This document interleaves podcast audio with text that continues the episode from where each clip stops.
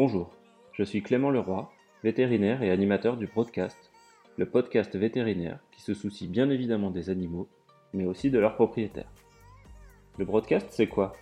C'est des conseils vétérinaires sur la prévention, l'entretien, le bien-être de votre animal, régulièrement dans vos oreilles. Le Broadcast est une initiative de Goodbro, l'écosystème qui accompagne les familles à bien prendre soin de leur animal de compagnie.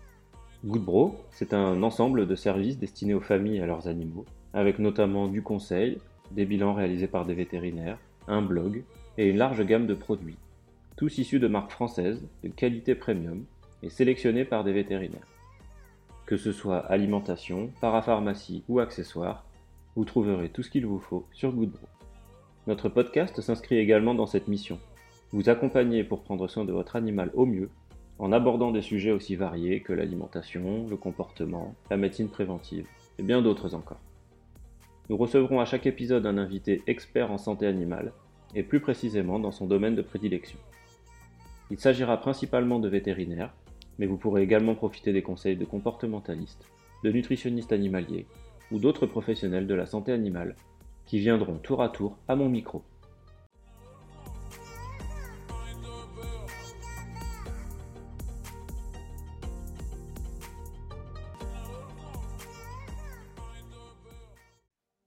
Bienvenue, vous êtes bien à l'écoute de l'épisode numéro 5 du Broadcast, le podcast destiné à diffuser le maximum de connaissances sur les animaux domestiques auprès de leurs propriétaires.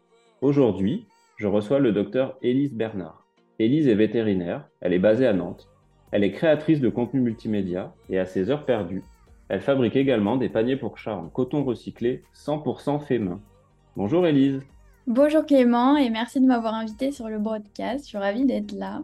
Écoute, euh, c'est avec plaisir. Euh, on suit ton, parcours, euh, évidemment, puisque tu es en train de produire du contenu multimédia de qualité sur, sur les animaux et plus particulièrement sur les chats. Donc, c'était tout à fait naturel de, t'inviter à participer à, un épisode avec nous. donc, justement, en parlant de ça, est-ce que tu peux te présenter pour nos auditeurs en quelques mots et nous dire quel est ton parcours?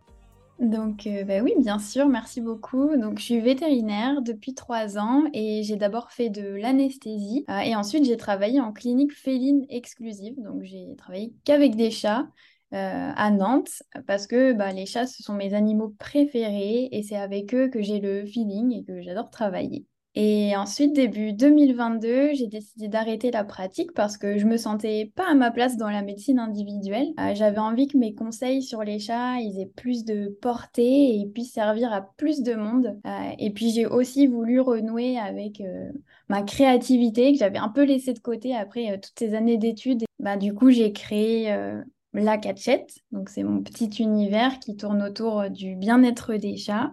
Mhm. Donc, euh, comme tu l'as dit, je fais de la création de contenu sur les chats, majoritairement sur euh, Instagram et TikTok. Et mon compte, c'est euh, Elise underscore Catchette. J'ai aussi créé un guide de vidéos en ligne cet été. Donc, c'est un peu comme une mini formation pour les adoptants de chatons qui se posent plein de questions. Voilà, je réponds à, vraiment toutes les questions pour me, mieux comprendre les chats, le mhm. budget à allouer, qu'est-ce qu'il faut faire en prévention, tout ça. Mmh et enfin, ben, je fabrique des paniers et des jouets pour chats en coton recyclé. Euh, et d'ailleurs, si vous voulez faire plaisir à votre chat ou un amoureux des chats, n'hésitez pas. Petite euh, minute auto-promo, bah, c'est super. Hein, euh, non, non, franchement, c'est super ce que tu fais. donc cette formation, juste pour préciser, elle est bien destinée aux gens qui ont un projet d'adoption de chat, c'est ça? Et, et l'intérêt, c'est de suivre la formation avant d'adopter l'animal pour être bien conscient de tout ce qu'il faut faire, de tout ce qu'il faut prévoir, etc. C'est bien ça. Bah, ça, ce serait l'idéal, mais c'est vrai que pour l'instant, ce euh, c'est pas très ancré euh, mm. dans notre société de se renseigner à fond avant d'adopter. L'idéal, c'est ça, hein, c'est vraiment de se mettre au courant de tout avant, avant même d'adopter. Et mm. sinon, c'est aussi à destination bah, des, des, gens qui viennent d'adopter un chaton ou voilà, s'ils sont dans la première année du chat, ça fonctionne aussi.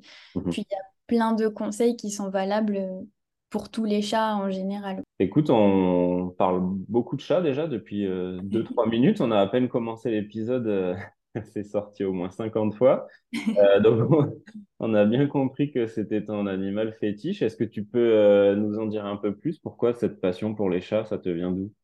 Alors ça, ça remonte à loin, je pense. C'est difficile de vraiment l'expliquer. Euh, j'ai toujours eu des chats, mais j'ai aussi eu des chiens à la maison. Et euh, en fait, j'ai, j'ai beaucoup plus de, de feeling avec les chats. Enfin, je, j'ai l'impression de mieux les comprendre. Je les trouve euh, magnifiques. Et puis, je trouve qu'ils ont aussi un, des tempéraments assez fascinants. En tout cas, j'aime beaucoup me, me renseigner sur eux. Et en fait, bah, plus j'en apprends sur eux, plus j'ai envie de creuser le sujet. Et euh, il y a aussi tellement d'idées reçues sur les chats, on fait tellement d'erreurs que ma mission maintenant, c'est d'augmenter le niveau de bien-être des chats dans nos foyers, parce que moi-même, j'ai eu certaines idées reçues, ou moi-même, j'ai fait des erreurs, et j'aimerais bien qu'on se mette plus au courant aussi euh, bah, sur, sur le chat et sur ses vrais... Euh, ses vrais comportements. Oui, ouais, c'est vrai que même d'un point de vue médical, on, on connaît plus de choses, on s'est plus intéressé euh, d'abord au chien et puis on s'est mis à considérer le chat comme un animal à part entière un petit peu plus tard, des années plus tard. Et c'est vrai que là, euh, on est en train un petit peu de, de s'améliorer, nous les vétérinaires, pour la prise en charge des chats. Mais c'est vrai qu'il y a encore beaucoup de travail pour euh, casser certaines idées reçues. D'où l'importance et l'intérêt de,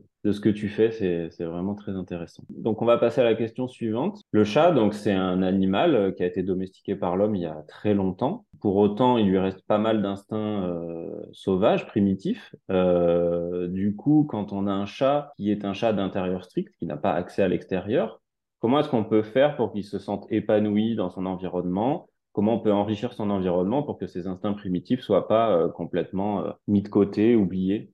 Alors effectivement, bah, il va justement falloir prendre en compte ces instincts dont tu parles. en fait, en intérieur, le chat, il est confiné Hein, pour avoir vécu un confinement, maintenant on sait ce que c'est.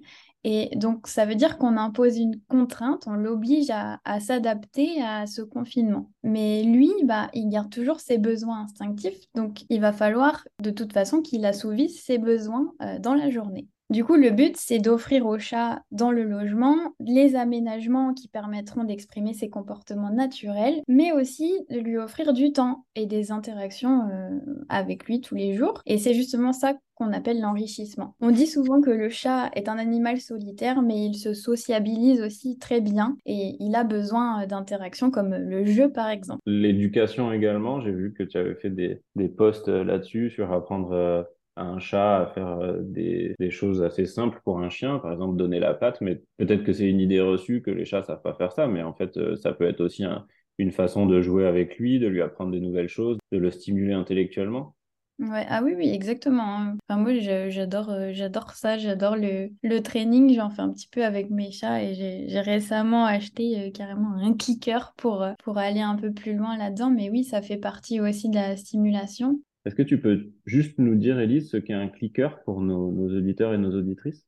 Oui, un clicker, en fait, c'est un petit outil qui va justement faire un bruit de clic euh, au moment où on appuie dessus. Et en fait, c'est, ça aide à l'apprentissage parce que ça va faciliter euh, l'assimilation des tours et en fait, euh, dans la pratique, avec le clicker, ce qu'on fait, c'est le chat fait une action, par exemple euh, assis, il a, un, il a un signal ou un geste euh, qui lui permet de comprendre qu'il faut qu'il fasse assis. Et au moment où il s'assoit, hop, on clique et ensuite on va récompenser avec une friandise. Et en fait, ça permet de vraiment lui faire comprendre que c'est au moment où il s'assoit que euh, c'était la bonne action à faire. Donc ça rend l'éducation encore plus facile, encore plus précise. Mmh. Et lui est moins perdu, quoi. Parce que le temps qu'on sorte la friandise du sachet et tout, des fois ça prend du temps et ça peut un peu mettre un délai finalement entre son action et ce qu'il a fait. Ça renforce le lien entre ce qu'il a fait et la récompense, en fait. Exactement. Parce qu'au tout début, quand on introduit Clicker, il faut juste cliquer, récompenser, cliquer, récompenser pour que vraiment il, ait cet effet euh, positif au moment où il entend le clicker. Mhm. Et euh, j'avais préparé euh, justement bah, ma petite recette mhm. pour un chat d'intérieur épanoui. Mhm. bah, ça serait en, quatre points. Et je vais un peu développer ces quatre points. Et le, en premier, pour moi, ça serait de jouer avec lui. Jouer avec le chat, c'est, on va dire, le, besoin numéro un. Plusieurs fois par jour, c'est important pendant ces phases d'activité. Mhm. Donc un chat, c'est actif surtout le matin et le soir parce que c'est un animal qui est euh, ce qu'on appelle crépusculaire. Mmh Donc ça veut dire que sa période d'activité, sa période de chasse, c'est au moment du coucher du soleil, mais aussi du lever du soleil. Donc c'est les, les moments où il va peut-être euh, faire les quarts d'heure de folie et tout ça. Donc c'est là où il sera le plus à même de jouer et de se dépenser. Mmh et avec quoi on joue? Bah, Avec des jouets qu'on va plutôt manipuler à distance euh, et qu'on range entre les sessions pour garder un peu euh, le, la curiosité, les odeurs euh, nouvelles, tout ça. Mmh et le reste du temps, on peut donner des jouets, voilà, des jouets, des petits jouets normaux là qu'on peut laisser par terre ou balancer. Mais un jouet à distance pour moi primordial, donc accessoire numéro un à avoir, c'est la canne à pêche ou le plumeau pour vraiment euh, bah, jouer avec le chat et on va dire en, ne devenant pas sa proie. Je sais pas si c'est si c'est très clair, mais en fait quand on joue avec un chat avec nos mains, mm. Sachant que lui, quand il joue, il l'associe à, à, la chasse, enfin au fait de chasser, ben on nos mains, elles peuvent devenir sa proie et ça, ça devient, on va, on va dire, une, une, habitude pour lui de jouer avec les mains, de nous griffer, de mordre, etc. Alors que enfin, c'est pas ce qu'on veut. On veut pas que le chat nous morde, on veut pas être associé à, à, à ce comportement-là parce que c'est de la prédation. Et la prédation, ça peut aussi aller plus loin par exemple, euh, nous chasser euh, quand on entre dans la pièce parce qu'il connaît nos habitudes et au moment où on rentre, il nous saute dessus, des choses comme ça. Donc, euh, je vais peut-être loin dans l'analyse, mais en tout cas, ben, ça part, ça part d'un simple jeu avec les mains. L'idéal, c'est vraiment de jouer toujours à distance sans les mains et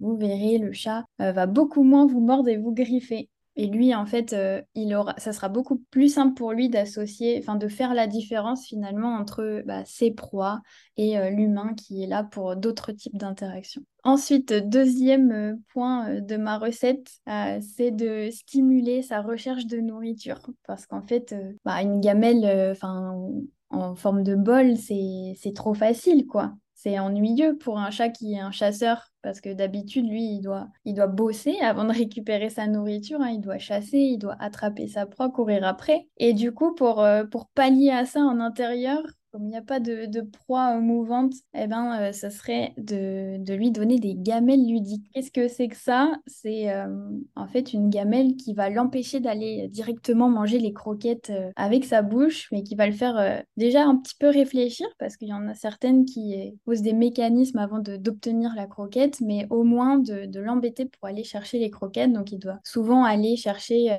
avec sa patte ses croquettes une par une, donc il les mange aussi une par une.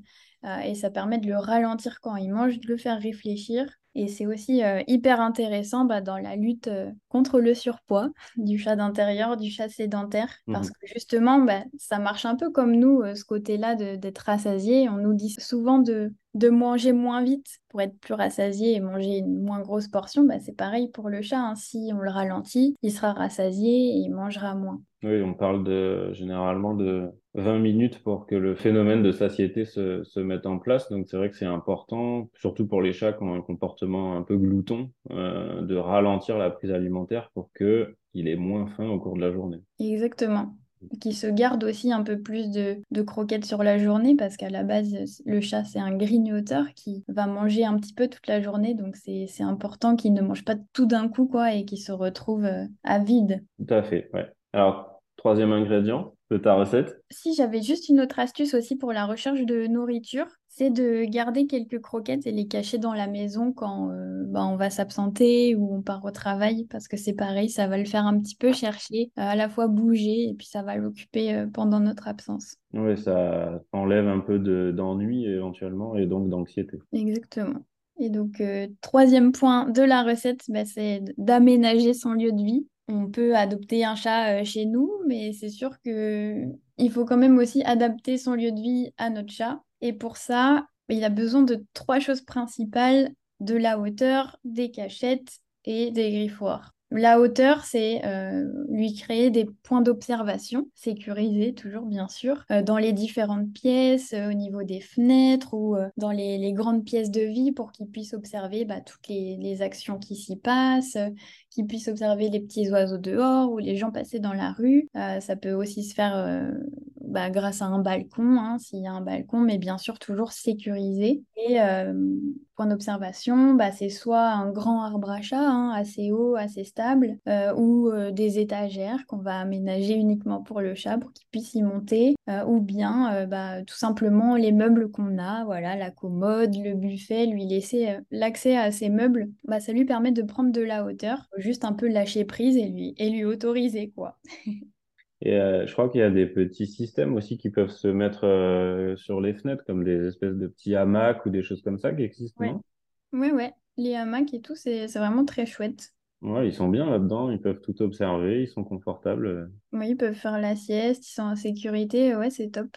Euh, il a aussi du coup besoin de, de repos comme j'ai dit, donc, euh, et de se sentir en sécurité. Donc justement, les hamacs, c'est très bien, c'est en hauteur et en plus, on peut se reposer. Et euh, bah, on peut lui ajouter euh, des cachettes dans toutes les pièces. Et surtout, quand un chat dort, il faut pas le réveiller, hein. même s'il est très très mignon, qu'on a envie de lui faire des bisous. Euh, c'est important pour lui d'avoir son cycle du sommeil euh, normal et de pas être euh, embêté. Alors il faut leur dire que c'est pareil pour nous. Hein. Que bah, nous à 4 heures du matin, il pas, faut pas venir nous réveiller non plus en nous mordillant les doigts de pied ou en nous léchant le visage.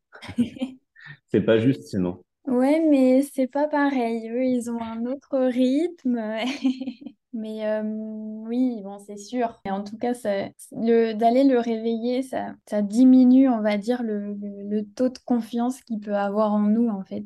D'accord. Je sais pas comment t'expliquer ça. Non, mais ça, ça, ça se comprend. Hein. Oui, il a confiance. Euh, il veut pas qu'on lui impose quelque chose qu'il n'a pas envie de subir. Donc, euh, c'est assez logique que si tu passes du temps à jouer avec ton chat pour renforcer euh, un lien affectif, un lien de confiance, et que derrière tu vas lui faire subir une contrainte qu'il n'a pas envie de recevoir, c'est logique que ça soit pas très cohérent. Exactement. Mais surtout qu'après, les prochaines fois, il sait que euh, bah, il est susceptible de se faire réveiller, donc il va pas forcément dormir à point fermé, etc. Et mmh. il va moins bien dormir, des choses comme ça.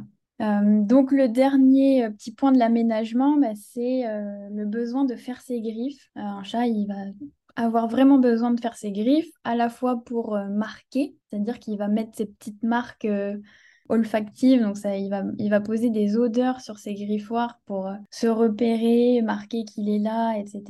Et il va aussi s'en servir pour s'étirer. Donc c'est bien que les griffoirs, euh, on les mette près des lieux de couchage ou près des lieux de passage. Donc euh, les lieux de couchage, c'est tous les endroits où il a l'habitude de dormir. Et les lieux de passage, ben, surtout les, les de portes, les, les, endroits, les couloirs, près du canapé aussi, mine de rien, on y passe aussi beaucoup.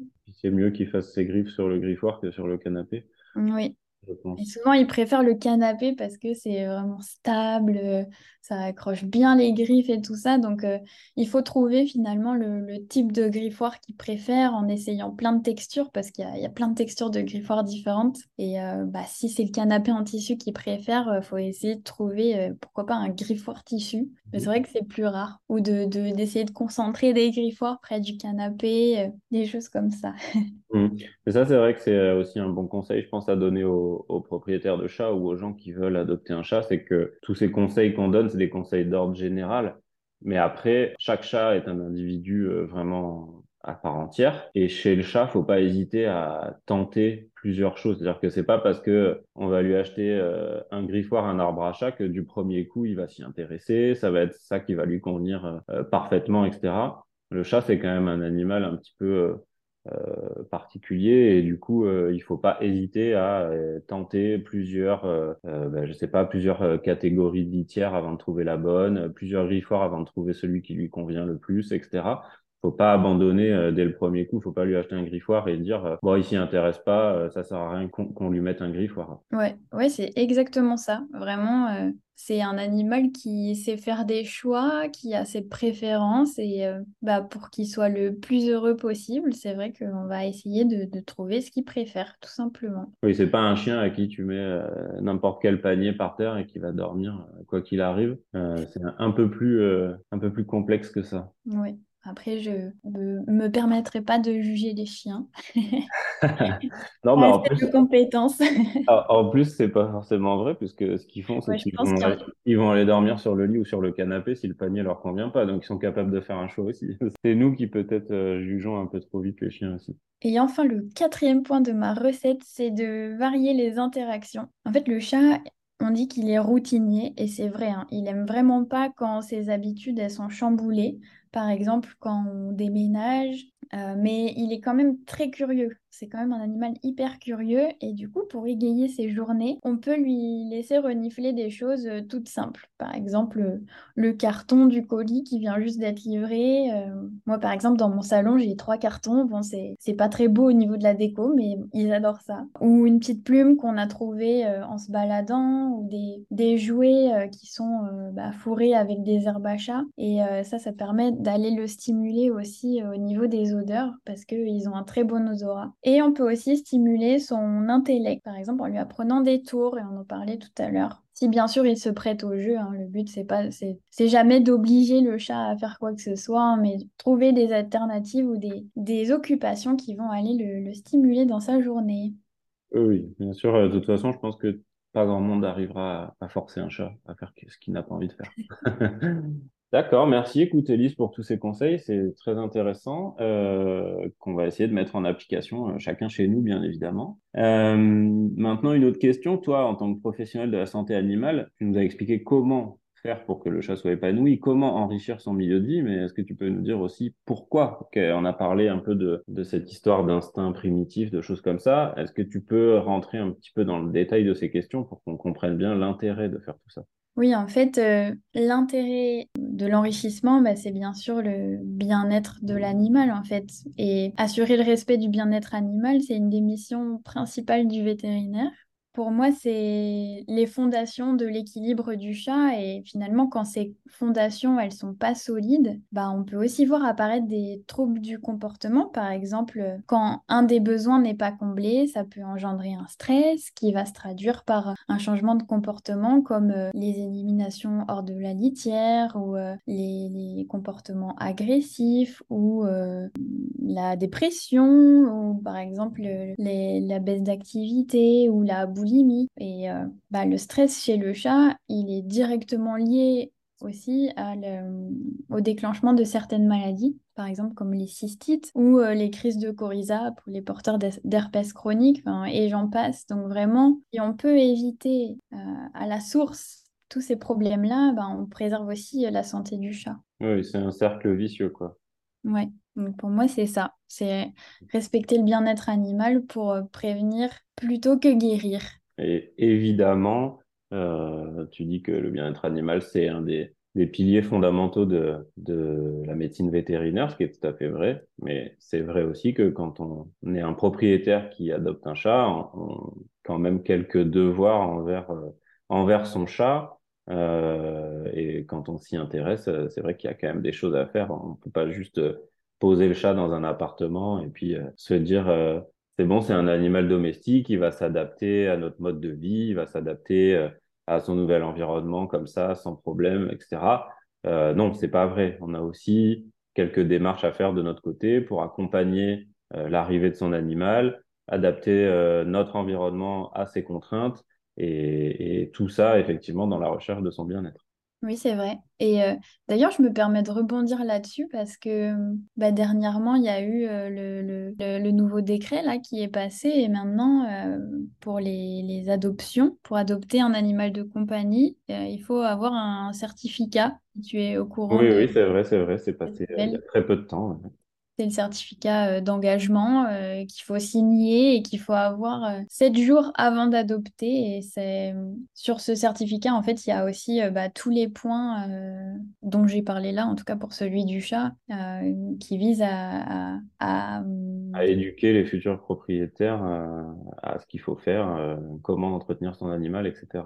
Oui, exactement. Il y a, tous les points dessus, en fait, et l'adoptant le, s'engage à les respecter. Oui, tout à fait. Oui, oui, c'est assez récent. Hein. Je pense que tout le monde n'est pas encore au courant. Euh, alors, côté vétérinaire, côté éleveur, etc., je pense que ça, oui, c'est bien établi. Mais par contre, c'est vrai que pour le grand public, euh, c'est quelque chose qui, à mon avis, n'est pas encore tout à fait euh, connu. Donc, c'est important qu'on en parle. Et c'est très bien, je pense, parce qu'effectivement, ça apporte pas mal d'éléments d'information aux personnes qui vont faire la démarche d'adopter un animal, euh, chose qui n'existait pas avant. Et donc, on pouvait avoir justement des idées reçues, des choses comme ça, qui étaient un petit peu délétères, peut-être au bien-être des animaux. Et oui. Donc après avoir écouté tous tes conseils, il faut les mettre en pratique. Donc les mettre en pratique dans son appartement, dans sa maison, pour son chat d'intérieur. Est-ce que c'est quelque chose qui est compliqué? Euh, et, est-ce que c'est quelque chose qui, qui est cher? Est-ce que le budget est important pour euh, enrichir euh, l'environnement de son chat? Alors déjà, j'ai envie de dire non, c'est pas du tout compliqué d'enrichir l'environnement et je pense que le plus compliqué et le blocage à passer, c'est surtout d'accepter de s'adapter aussi à notre chat comme il s'adapte à nous et de lâcher un peu prise sur euh, le rendu décoratif de la maison ou euh, l'interdiction de monter euh, sur les tables par exemple. Il faut bien garder en tête que s'il fait certains comportements, c'est qu'il a besoin de les faire mmh. et donc c'est à nous aussi de, combler ce besoin. Donc je pense qu'il y a pas mal de un travail à faire sur nous-mêmes, mais c'est pas si compliqué que ça. Et après, est-ce que c'est cher? Euh, J'ai envie de dire oui et non, hein, parce que en soi, c'est hyper simple d'enrichir l'environnement. Rien qu'avec des cartons, on peut créer des paniers, des cachettes, des gamètes ludiques, des griffoirs, des jouets. C'est simple, mais ça dépend aussi des équipements qu'on a envie d'acheter, quoi. Par exemple, un, grand arbre à chat ou euh, une tour euh, assez haute, assez stable, c'est quand même un certain investissement qu'il faut être prêt à mettre, euh, mais c'est aussi nécessaire. Donc euh, ça dépend des, des équipements. Oui, mais en tout cas, il y a toujours des alternatives, euh, soit euh, do it yourself, soit euh, moins onéreuses à chaque fois pour, pour respecter tous les besoins de, de, ton animal. Tu peux trouver des solutions. Une étagère, ça peut remplacer un arbre à chat méga design et, et ça sera pas du tout le même budget. Oui, oui, c'est sûr. Il y a des, des points d'observation, oui. Écoute, merci Elise pour toutes ces informations. On va passer à la dernière question du podcast, de l'épisode. En fait, c'est une question qu'on pose à tous nos invités tout le temps. C'est un petit peu notre rituel Donc en fait, euh, on voudrait euh, que tu nous proposes pour euh, nos auditeurs et nos auditrices ton conseil le plus important en termes de bien-être ou de prévention chez l'animal. Bon, je pense que tu vas nous parler du chat, mais en tout cas, pour le sujet, tu as carte blanche. On a parlé d'enrichissement de l'environnement, etc. Mais là, c'est vraiment un conseil, celui que tu souhaites donner aux gens, le message que tu souhaites faire passer, c'est pas obligatoirement quelque chose qui est en lien avec le sujet de l'épisode. Ok, bah, du coup, si j'avais un conseil à donner là à tous nos auditeurs, ça serait de ne pas punir un chat. Je vais m'expliquer un petit peu. En fait, euh, quand on crie sur un chat, quand on fait une petite tape ou qu'on l'asperge d'eau ou qu'on le contraint, même dire non, hein, c'est pas vraiment efficace. En fait, euh, ça, n'a pas la, valeur euh, que nous on pense. C'est-à-dire que quand on punit un chat, lui, il va pas du tout comprendre que c'est parce qu'il vient de grimper au rideau ou faire l'action qu'il vient de faire. Mmh. Et en fait, quand le chat fait quelque chose que nous, on considère être une bêtise, bah pour lui, c'était sûrement un moment euh, qui l'a amusé ou qui, euh, lui a fait ressentir euh, quelque chose de positif, où il avait besoin de le faire et où il a demandé notre attention. Enfin voilà, il y avait un, un message derrière ce qu'il a fait, que nous, on a considéré comme une bêtise. Et du coup, nous, quand on gronde, bah, le chat, il comprend, il comprend notre émotion, il comprend qu'on est en colère, donc il va sûrement avoir peur ou fuir euh, notre présence, euh, plus ou moins stressé, on en a parlé plus haut. Et sauf que à force, il comprend que c'est en notre présence qu'il risque de nous énerver, donc il va peut-être pas s'arrêter de faire les actions qu'il vient de vivre euh, négativement. Il va nous craindre et on détériore la relation qu'on a avec lui. Et finalement, au moment où on n'est plus là, bah, il recommence directement parce que euh, il sait qu'en fait, euh, le facteur, c'est nous. Le problème de base, il n'est pas vraiment réglé. Oui, oui c'est un problème de, de communication. On ne parle pas la même langue ou en tout cas, on ne parle pas sur le même canal, on ne se comprend pas on comprend pas l'action de notre chat, lui comprend pas notre réaction et du coup euh, il faut plutôt essayer de faire un pas l'un vers l'autre et de se comprendre plutôt que de tout de suite gronder, punir, etc. et que finalement il n'y a rien qui soit réglé effectivement. Oui c'est ça. Ok, eh ben merci, c'est un très bon conseil qui tombe complètement sous le sens. Euh, ça clôture très très bien cet épisode, c'était très intéressant en tout cas d'avoir toutes tes recommandations, Elise. Euh, Est-ce que tu peux nous redire ton compte Instagram et TikTok? Oui, alors déjà, merci beaucoup de m'avoir invité, c'était super chouette. Et euh, donc mes comptes, c'est elise underscore ou tiré du bas, catchette, tout simplement. Catchette, ça s'écrit cat comme chat, c'est ça? C-A-T Oui. Ok. Bon, bah écoute, super. On invite euh, tout le monde à, te suivre hein, parce qu'il y a vraiment du contenu de, qualité dessus. Euh, ça fait pas très longtemps que, que les vétos essayent de produire euh, du contenu multimédia pour les propriétaires d'animaux. nous, on essaye de le faire à, à l'image de ce podcast. Et toi, tu le fais très très bien sur les réseaux sociaux. Donc, on vous invite tous à aller suivre Elise. Merci beaucoup Clément. À bientôt.